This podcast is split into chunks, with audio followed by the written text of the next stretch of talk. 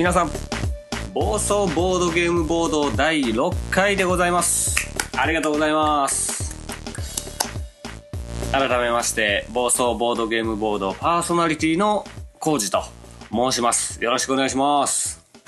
いやーもう第6回ですか。早いですね。早いですけども今回はえー、今回も早く行きたいと思っております。というのはちょっと諸事情により急いでおりますというところなんですけども、えー、なかなか収録できなさそうなので、サクッと収録しておきたいなと、えー、思いまして、急ぎで収録しております。というのもね、えっ、ー、と、いろんなことがあって、こう、早く喋りたいんですよ。ね、喋りたいですけれども、えー、まあそのことは後半でいろいろお話しするとしてですね、もう、もうゲームの紹介いっちゃいます。もういっちゃいます。えっとね、今回は、サメ警報ですね。知ってます？サメ警報。現現代というか、もともとは、ハイアラームというやつですね。サメ警報。最初の説明というかね、あの、基礎情報を言っとくと、まあ、メーカーはドライマギアというところですね。あの、かの有名なゴキブリポーカー、えー、出してる。まあ、あの箱のサイズも、そのデザイン的にも全く同じような感じの、えー、ゲームですね、サメ警報。で、発売は2008年と。えー、でですね、作者がこれ2人でやってるみたいですね。えっとね、アンヤ・ブルデさんとクリストフ・カンツラーさん。このお二人で作ってると。で、この二人は結構コンビでいろんなゲーム作ってるっぽかったですね。ちょっと調べてみたら。ね、ちょっとこの、アンヤ・ブルデさん、あ、まあ、どっちもかな。あのー、ちょっとお子様向けのゲームとかが多そうな感じでしたね。可愛らしいゲームが多いのかなっていう感じがしました。で、対象年齢が8歳から99歳。ああ、また、またこのパターン出ましたね。8歳から99歳。3桁はちょっとごめんなさいパターンですね。で、このプレイ時間はもう10分から15分ぐらいということで非常にサクッとできる、えー、ゲームとなっております。サメ警報ですね。そして、このテーマ。テーマね。いつも喋ってるやつですけども、これはね、結構、いじったろうかな思ったんですけど、結構普通なんですよ。まあね、あのー、サクッと読んでみますと、海を眺めていると、運が良ければ、イルカの群れを発見できるかもしれません。しかし、サメ警報が出ていたら、それが解除されない限り、その可能性はありません。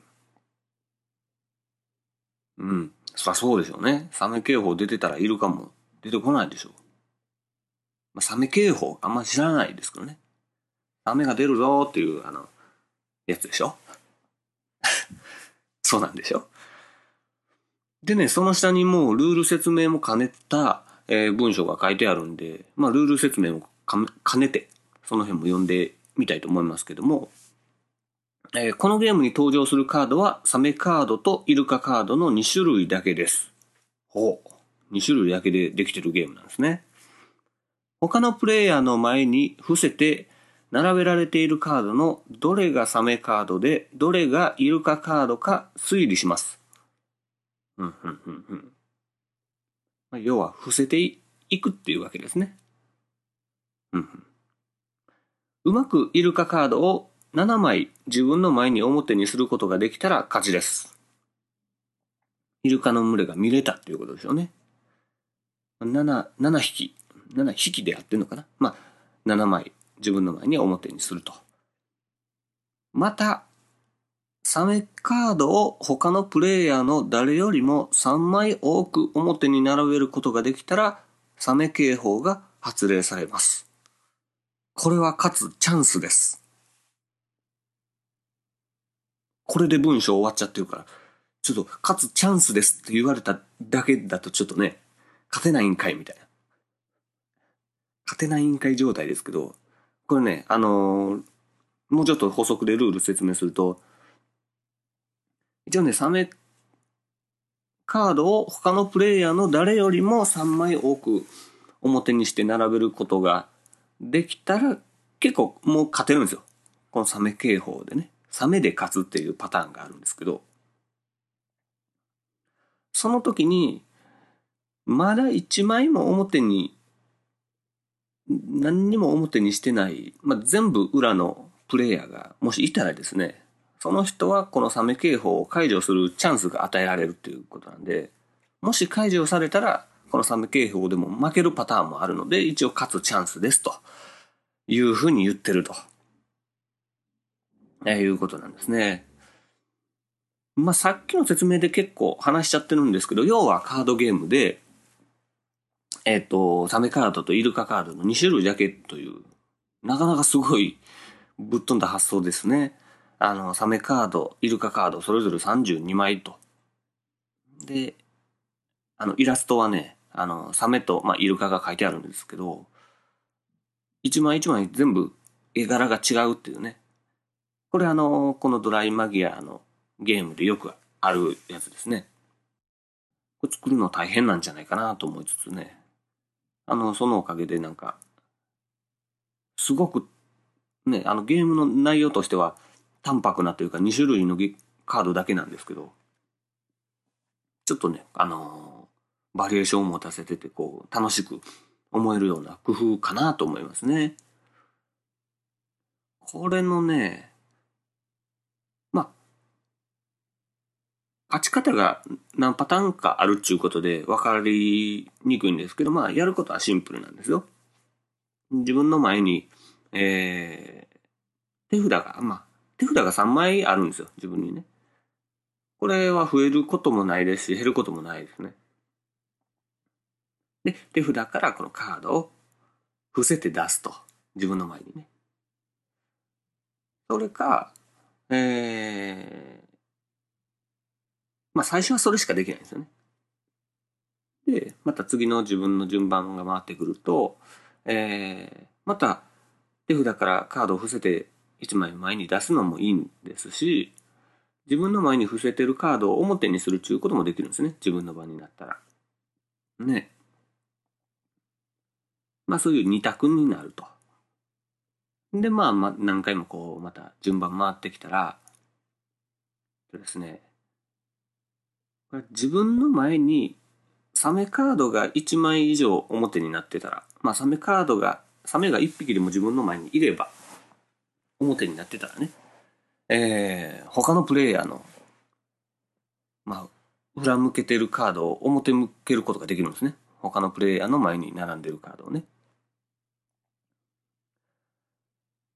もしそれがサメだったら、さそのサメがまた自分のとこにやってくるんですね。で、相手のところには何かわからない山札からこう、裏向けのまんまそこに置かれるんで、そのプレイヤーはこれが今置かれたカードが何なのかが分かんなくなっちゃうっていうね、仕掛けになると。まあ、人の海を荒らすみたいな感じですかね。雰囲気的に言うとね。で、逆に相手のやつをペロッとめくったら、イルカやった場合、イルカやった場合は、イルカとサメを交換します。自分のところにサメカードがあるからこうペロッとめくれるわけなんで、サメカードは1枚以上絶対あるんで、その自分のサメが相手のところに行って、相手のそのめくったイルカが自分のところに来ます。なので、これをすると、サメが自分のところにもう一匹増えるか、サメとイルカがチェンジされるかってなるんで、どっちかがサメが増えるんですよね。自分か相手かが。ねってことなんで、これね、あのー、まあ、ちょっと急ぎでわーっと喋ったんで、あんまわ分かりにくかったかもしれないですけどね。あのー、ほとんど、このサメ警報発令でゲーム終了するんですよ。勝つんですよ。他のプレイヤーよりも3枚多くサメカードがあったら勝ちなんで、まあ相手がサメカード1枚やったら、こっちは4枚サメカードを表にしたらサメ警報発令できると。ということで、ほぼこういう勝ち方なんで、イルカの群れを見るっていう、まあ、イルカカード自分の前に7枚っていうのはなかなかないんですよね。ねえ。でもね、これね、僕予想ですけど、最初サメ警報っていうタイトルじゃなくて、イルカの群れを見るっていうのがテーマやったんちゃうかなと思うんですよね。うん。これは、この予想は話したところで何やっちゅう話ですけど。まあね、イルカの群れを発見するようななんかファンタジックな、ねなんかアドベンチャー感溢れる、なんかそういうゲームを作ろうと思ったら、なんかサメ、あ、サメ警報っていう、そういう警報は結構海外の方ではあるのかね。ありそうやな。なんかその感じが面白いなと思ったのかな、このお二人は。あとね、このゲームのね、あのー、非常に面白いところは、初めてやった人がみんな、あ、ええこれ、これで終わり？みたいな感じの状態になるんですよ。もうね、これはね、あのー、ちょこちょこ、バリバリいろんなパターンで遊びましたっていうわけじゃないですけど、ちょこっとだけね、あのー、何人かとプレイしたことがあるんですけど、結構ほんとサクッと終わるんでやりやすいんで。なんですけど、みんなもうポカーンってなりますね、最初。これのその顔を見るのがもう楽しくてね。その、勝った負けたとか、というより、あ、え、お終わり？みたいな。この顔。いいですね、あの顔。素晴らしい顔しますよ。そんな顔が見れるサメ警報。早いでしょ？もう説明はおしまいです。ね。サメ警報、多分そのドライマギアのカードゲームシリーズの中では結構マイナー？マイナーなことないんか？あー、でもまあゴキブリポーカーやその他のゴキブリシリーズとかね。いろいろありますから。ねえ、あ、このサメ警報はね、僕が、いつだ？結構前か。結構前。何年か前かな？ですけど、東京に行く機会があって、その時に、そごろく屋さんに寄ってですね、えー、初めて行って、わあ、すげえって思いながら、ね、なんか買って帰ろうと思って買ったのがサメ警報でしたね。うんうんうんうん。いや、非常に、これ僕結構好きですよ。このシンプル感。ねあのー、ぜひ遊んでいただきたいと思います。サメ警報。もう本当にこのサクッと終われる感が楽しいですよ。で、このゲームやればやるほど、ちょっとコツがつかめてくるというか、考えどころがどこなのかっていうね。うん。実は結構ブラフゲーム要素もね、あのー、ありますから。ね、別に、これ結構喋りながらやった方がいいと思いますね。これはサメですよ、なんつって、伏せながらね。そんなルールは別にないんで、あれなんですけど。なんか相手を騙すためにも、揺さぶるためにもね、やった方が楽しいと思います。ということで、ドライマギアから出てますサメ警報のご紹介でしたね。あら、なんか今日は喉の調子が若干おかしいな。声のトーンが低めですけどもね。ここでね、ちょっと、全然関係ないというか、急ですけども、あのー、まあ、この人見知りトークみたいなのを、前回もやってたじゃないですか、前々回もね。で、結構、ね、知らない、知らない方が結構心配してくれるというか、え、そ、そんなに人見知りなの？みたいな感じでね。なんか、変に心配かけちゃったりもしたんで、ちょっとね、あの、ここで、私の個人情報の方をね、あの、言っとくと、僕はもう誰に対しても人見知りなわけではないんですよ。僕はこのボードゲームボードを始めるまで、まあ、ボードゲーム好きになるまでっていうのは、もうずっと音楽ばっかりやってたんですよ。あのね、学生時代からしかり、もう専門学校もそういう音楽の専門学校行ってましたし、もうね、しかも音楽って言ってもそのクラシック的なことじゃなくてもうバリバリバンドやってたわけですよ。ねえ。なんで、もうその学生時代からその、ずっとそういうバンドのね、やってる奴らとつるんでたおかげで、他の人たちのその、ノリというかね、わかんないわけですよ。もうね、バンドマンは特に僕やってた音楽は結構激しめの、結構、ね、周りも髪の毛の色がいろんな色だったりとか、ね、鎖とかピアスとかいっぱいついてたりとか、なんかそんな感じの世界ですけど、もうね、あの、そういう奴らはね、もう、愛情を込めて言いますけどもう、バカ、バカばっかしなんですよ。ねえあのどうやってライブ中頭の振りを揃えるかみたいな。ヘッドバンキングを。鏡の前で練習したりとかするわけですよ。かわい、もうね、可愛らしいですよ。ねえ。ただね、ちょっと音楽のジャンル変わると、あの、ポップスとかね、もうちょっとおしゃれな感じとかになってくると、結構ね、それぞれのこう、パート、パートでやってることがこう、バラバラになってくるんで、なんかね、ちょっとこう演奏しながら、あ、あいつ、あいつ今間違ったとか思いながら演奏してるような感じの方たちになってくると、またちょっと、なんかね、性格のタイプが違うというかね、あの、話しててもちょっと違うなという感じになるんですけど、さらにもう全く、その、結構ね、あの、ボードゲームの人と仲良くなってくると結構皆さん音楽聴いてたりいろいろあるんで話は全く合わないわけじゃないなと思うんですけど、まあ、結構頭がいいイメージがあるんですよね、ゲームやってる方たちって。いろいろこう、戦略立てたり計算したりとかいうイメージがあるので、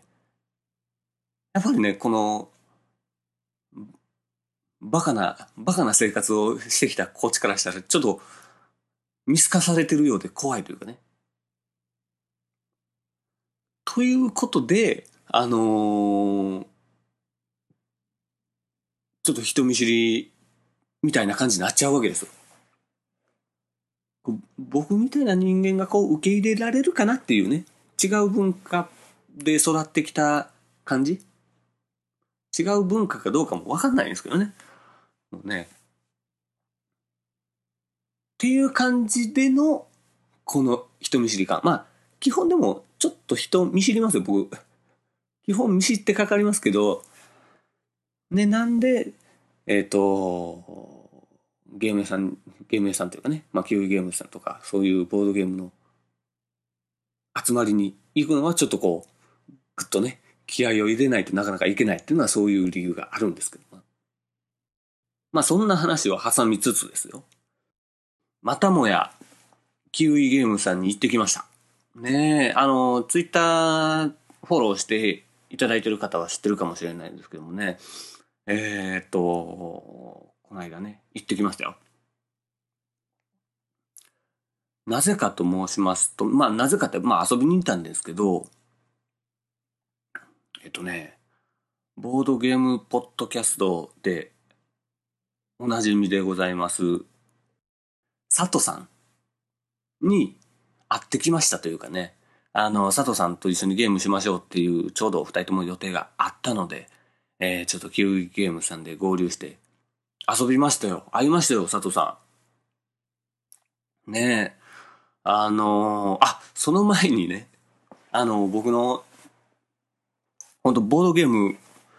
全然知らない、普通の友人が、まあ、このポッドキャスト聞いてくれたりしてるみたいなんですけど、もうね、佐藤さんって誰だよみたいな感じでした。そらそうかと思いつつもね、前回なんか普通にさらっと佐藤さんに会いに行ってきますみたいなことをね、言ってましたけど、誰だよって言われちゃったんで。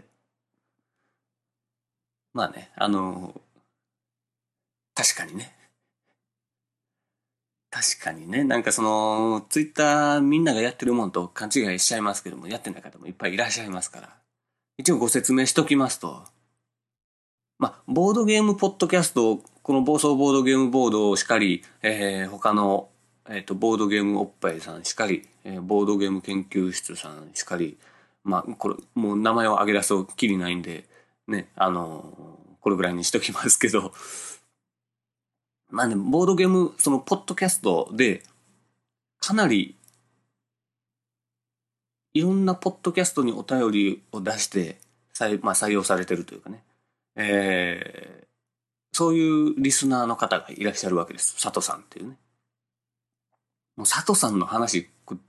どんだけポッドキャストでされてるんでしょうね。取り上げすぎになっちゃうかと思うぐらいやってますけども、そんな佐藤さん、どんな人なんだろうと想像しながら行ったらなんとね、予想通りの、予想通りの首から上が犬の方でね、本当に、あ、ま、またこれも、これもツイッターやってない人にはわからへんか。そのツイッターのね、アイコン、アイコンというか、まあ、写真がぴょこっと一枚載ってるんですけど、それが佐藤さんは犬の、可愛らしい犬の顔なんで、うん、だから佐藤さんは、そういう顔をしてらっしゃるんだろうと。えー、想像していったら、案の定そうだったと、えー、いうことですね。しかも、その佐藤さんに、ちょっとこの暴走ボードゲームボードに佐藤さんの声を乗っけたいなっつう話をさせてもらったらですね。ちょっとだけ、もう自己紹介ですけどね。自分の名前を言っていただきました。そんな佐藤さんの生ボイスを皆さんにお届けしたいと思いますね。では聞いてください。佐藤です。はい、これだけ。これだけ。ねえ、でも、佐藤さんのボイスが乗るボードゲームポッドキャストは初めてなんじゃないですか、これがね。やったぜ。佐藤さんありがとうございました。ねえ。もうワンテイクね、佐藤さんに撮ってもらったんでね、そっちも使わせてもらおうかな。もうワンテイク目の佐藤さんのお声を、生ボイスをね、聞いてください。どうぞ。佐藤です。はい、これだけね。佐藤さんありがとうございました。そしてですね、えっ、ー、と、ボードゲーム研究室というポッドキャストの方、聞いていただいている方は、聞いたことあると思うんですけど、TTB さんっていうね、ツイッターのアカウント TTB さん。にもお会いすることができまして、あのー、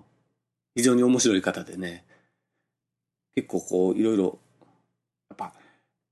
インストが上手だなと思ったりね、あの、わかりやすかったですよ。しかもこのボードゲームポッドキャストも聞いていただいてて、あの、ね、暴走ボードゲームボードも聞いていただいてるので、ルール説明するときにこの、なんつうんですか、テーマの部分を結構しっかり説明してくれたりね。あの、ゲームやりながら、ゲームやりながらというか、そのテーマ説明しながら、これはネタで使えるか？とかいろいろ聞いてくれたりね。ありがとうございます。そんな気を使ってもらってありがとうございます。もうね、ぜひね、あのー、今回やったゲームまだ持ってないんでね、説明書を熟読してからお話ししたいなと思うんで、また買って、えー、ね、今回のやったこともね、合わせてお話できればなと思いますけれども、あとね、なんと、一瞬だけですけどね、一瞬だけですけど、聖母ダルニさん、ね、あの、お便り初めていただいた聖母ダルニさんですよ。の、あのわざわざ僕、僕や佐藤さんがね、あの、キウイゲームズにいるという情報を得て、あの、お忙しい中、ちらっと来ていただいて、あのね、ご挨拶しっかりできなかったですけど、僕もゲームの最中で、ちょうど自分の手番でうーんってうなってる時にいらっしゃったので、ちょっとね、あれでしたけども、まあ、聖母たるゆえんがわかりますよね。あの感じ。ごめんなさい、適当なこと言いましたけどね。あのありがとうございました。また、ゆっくりゲームなんかできればなと思いますので。ねありがとうございます。で、今回やったゲームがね、フレスコとかね、レスパブリカ、チャオチャオ、ダイスでポン、ね、させていただきましたよ。まあね、フレスコも面白かったね。面白い面白いとか聞いてたけど面白かったなあと個人的にはレスパブリカ結構好きでしたよ。ライナー・クリッツヤさんのね、作ったカードゲームですけど、これもまたちょっと欲しいな。やって、また説明したいな。あ、そう、そのライナー・クニツヤさんの話をね、ちょっと TTB さんからお話聞いたんですけど、あの数学者なんで、ゲームのシステムだけ先できて、もうメーカーに渡しちゃうというか、そういう感じなんですね。で、メーカーの方がそのシステムに合うようなテーマを後からつけるらしいです。ということは、むちゃくちゃな設定が乗っかってる可能性があるということですよね。ということは、このポッドキャストでいじりやすいということでね、僕ね、まあテーマ好きというところもあって、もともとね、ポッドキャストやる以前の話とかですけども、なんでテーマと、あのー、ゲームが合ってないっていうのをよく、その国津屋さんのね、ゲームで言われてたので、意識したわけではないですけど、国津屋さんのゲームってちょっとこう、ま、ちょろっとありますけど、そんなにいっぱい持ってないんですよね。うん。なんですけど、その話を聞いたら、ちょっと欲しなってきましたね。むちゃくちゃなテーマ、あの、ヘックメックもそうでしたもんね。面白かったですけど。ねあの、そういうのがちょこちょこあるのかなと思って、国枝さんのゲームをちょっといろいろ見てみたいなと思います。まあ、TTB さんおっしゃってましたけども、その、国津屋は悪くないんだと。後からテーマ乗っけてるんだから許してやってよみたいな感じでおっしゃってましたね。まあ確かに。あんなシステムだけできる人もすごいですからね。まあそんなところでね、あの、その Q ゲームス行ってきたよっていう話でしたね。えー、っとね、まあ、またキウイゲームスの入り口付近でちょっと入ろうかどうしようか迷っちゃってね。佐藤さん来てんねやから、はよ、はよ入れよっていう話やねんけど。ねえ、入り口の前で困ってたところをその TTB さんに見られて。まあ、その時は僕が工事だっていうことは知らないですけど、なんか不審者がいるなと思ったらしいですね。ねえ、挙動不審で入り口の前でゴニョゴニョしてますからね。それはしゃあないですよね。まあそんな僕が、そうね、リスナーの方にお会いできるなんつうのは、すごいことですね。で、一緒に遊ばせていただいて、いや楽しかったですからね。またね、あの、機会があればぜひ皆さん遊んでいただきたいと思います。なんか喋ってるうちにどんどん喉がおかしくなってきましたね。風邪でしょうか 何でしょうかわかんないですけども。ということでね、えっ、ー、と、暴走ボードゲームボードでは、